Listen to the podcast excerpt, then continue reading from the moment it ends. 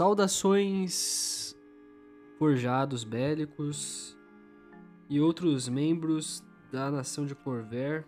O episódio de hoje é o quinto episódio do nosso podcast da Forja do Artífice. E hoje nós vamos falar sobre as raças. As raças que são é, implementos diferentes em Eberron das outras campanhas e cenários de Dungeons Dragons. Porque é, nós temos, além de raças novas, que não existem em outros cenários de D&D, a gente também tem é, várias outras regras de criação, né?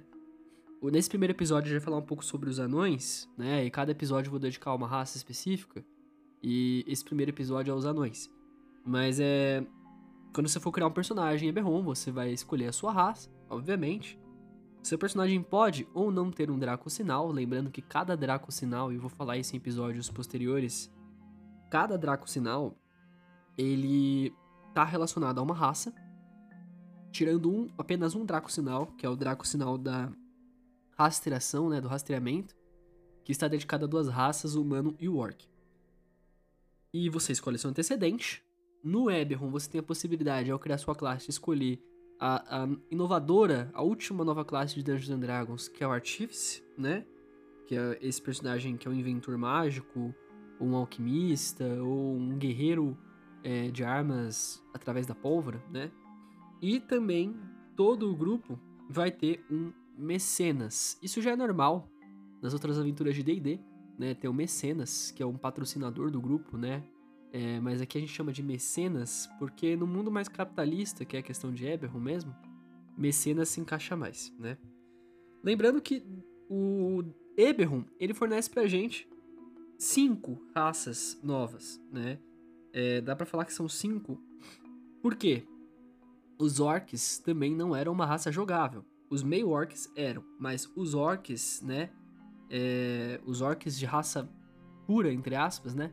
Eles são raça jogável em Eberron e não eram em outras aventuras de D&D. Os forjados bélicos, que são aquelas máquinas criadas durante a última grande guerra que a gente chegou a comentar nos episódios anteriores. Os morferas, que são aqueles descendentes dos licântropos. Os goblinoides, que podem envolver desde bugbears, de goblins, de hobgoblins, que eram chefes de Corver nas eras passadas, agora é possível jogar com eles também, né? É, e claro, eu já falo um pouquinho sobre os goblinoides e, e, sobre todas as outras raças novas, né? Os Kalashtar, que são os humanoides que estão ligados ao plano espiritual, né? O, os Visifantes, que são, é, por outro nome, assim, por chamar, os Duplices, né?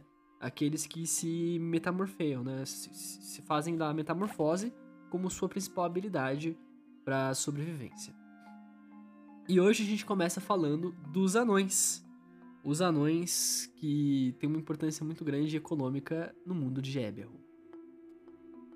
O ouro é a dádiva das montanhas, mas o ferro vem do sangue e dos ossos. Tá aí um provérbio dos reinos de Mor, né? E a origem dos anões é um grande mistério em Eberron.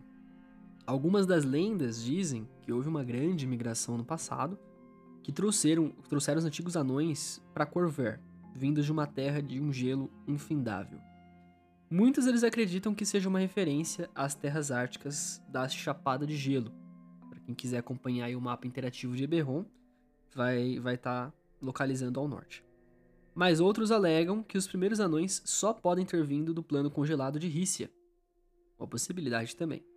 Independente de qual seja a origem desses carinhas aí, esses migrantes anões, eles fizeram uma nação extremamente poderosa abaixo da superfície de Corver. A maioria das lendas anãs, sem se preocupar com a questão da origem, insiste nos artefatos poderosos e nos tesouros inestimáveis criados pelos antigos anões das profundezas, bem como nas guerras sangrentas que eles travaram com o Império Goblin de Dakan. Os anões de hoje acalentam as lembranças dessa nação antiga pois todos os anões de Corver descendem de exilados do reino subterrâneo, que seria posteriormente destruído pelos Daelkir. Particularmente nos castros de Mror, ou nos reinos de Mror, né? Muitos anões acalentam a ideia de voltar aos rincões subterrâneos e restabelecer sua antiga nação, recuperando assim a magnificência que eles quase esqueceram. Então uma raça que, assim como nos outros universos de Dungeons Dragons, foi conhecida por começar sua história debaixo da terra, mas esse reino foi destruído pelos Daelkir, que é um, um, um povo e, e um, um, certo inimigo que vamos deixar para um outro podcast. Mas o, os Daelkir destruíram toda a nação dos reinos subterrâneos dos anões, e os anões que sobreviveram, na verdade, eram os que foram exilados, né? Os que vieram, então, através do exílio para, para a superfície de Corver. E aí a gente tem os anões de Castro de Mor, né? É, os anões dos Castro de Mor, eles se definem em parte por sua relação com seu antigo reino subterrâneo, num afã meio desesperado para redescobrir e retomar as posses de sua antiga nação. Os anões eles vêm recuperando várias armas bélicas que foram criadas nos últimos dias do Império. Algumas dessas armas foram forjadas pelos anões para que fossem usadas contra os Daelkir, mas outras foram feitas pelos próprios Daelkirs para que fossem empregadas por seus Asseclas, que são esses estranhos artefatos simbióticos que a gente vai ver durante o, o livro inteiro de Berrum. Eles usam a força vital dos hospedeiros como fonte de energia de suas habilidades mágicas. Então eles sugam, eles drenam o hospedeiro, essas armas. Alguns clãs baniram o uso dessas armas simbióticas, e toda e qualquer pesquisa de magia da Elke, com destaque para esse clã, né? É, então estava banida, né, de certa forma.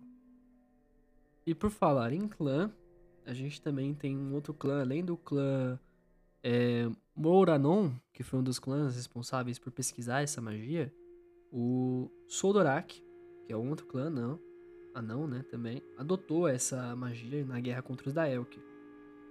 Definir sua relação com essas descobertas pode ser um elemento importante do personagem se você for criar, se você for um anão, tá? Poderia, inclusive, ser um guardião de um dos clãs dedicado a apagar qualquer vestígio dessa magia, ou até um bruxo que está recorrendo a essa magia em busca desse poder social, desse poder pessoal, né, para sua glória do seu clã. Então, na hora que vocês forem decidir, é, o fato de vocês terem deixado aí, de seu personagem ter deixado os castros de Mor, né? O que aconteceu e como foi a vida do seu anão para ele chegar até esse ponto. Se você for criar um anão, vale a pena estabelecer isso. Existem anões aí então por toda a Corver, soldados, engenheiros. É, anões integram os exércitos que unificam e unificaram as cinco nações. Pedreiros anões lançaram as fundações das maiores cidades de Galifar.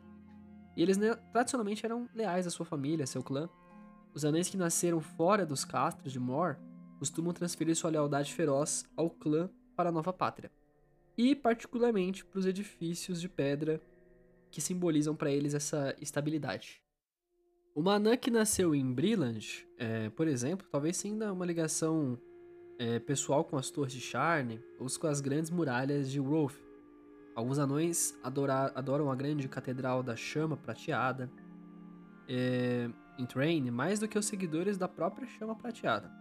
Em última instância, o anão médio da Grande Corver é mais patriota que o ser humano médio das cinco nações. E muitos anões lutaram por suas nações na última guerra, ao menos durante algum tempo. Quando vocês forem criar então um personagem aí anão que esteja nas cinco nações, pensa qual é a lealdade dele à nação, quanto no papel que a família dele desempenha na vida, né? Você vive perto da sua família, qual tipo de trabalho os membros mais próximos da sua família, isso reflete em como você escolheu o seu antecedente? Você é próximo dessas pessoas ainda, eles ainda são seus parentes próximos? Ou vocês você perdeu eles na última guerra ou não tem mais relações, né?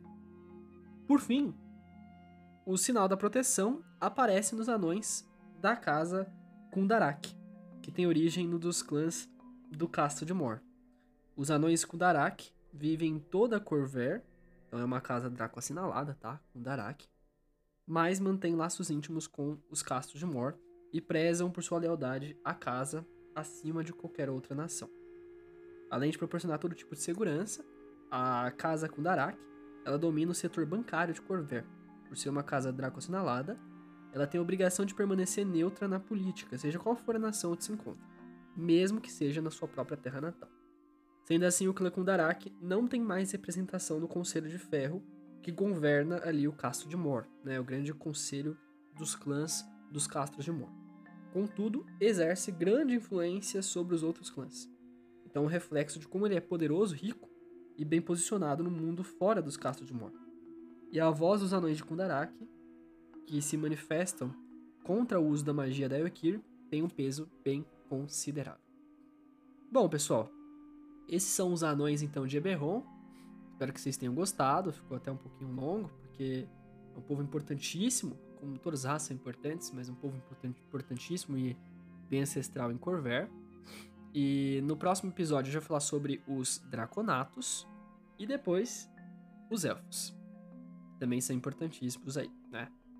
Qualquer dúvida, deixe aí nos comentários. E a Forja do Artifice vai ficando por aqui para um próximo episódio.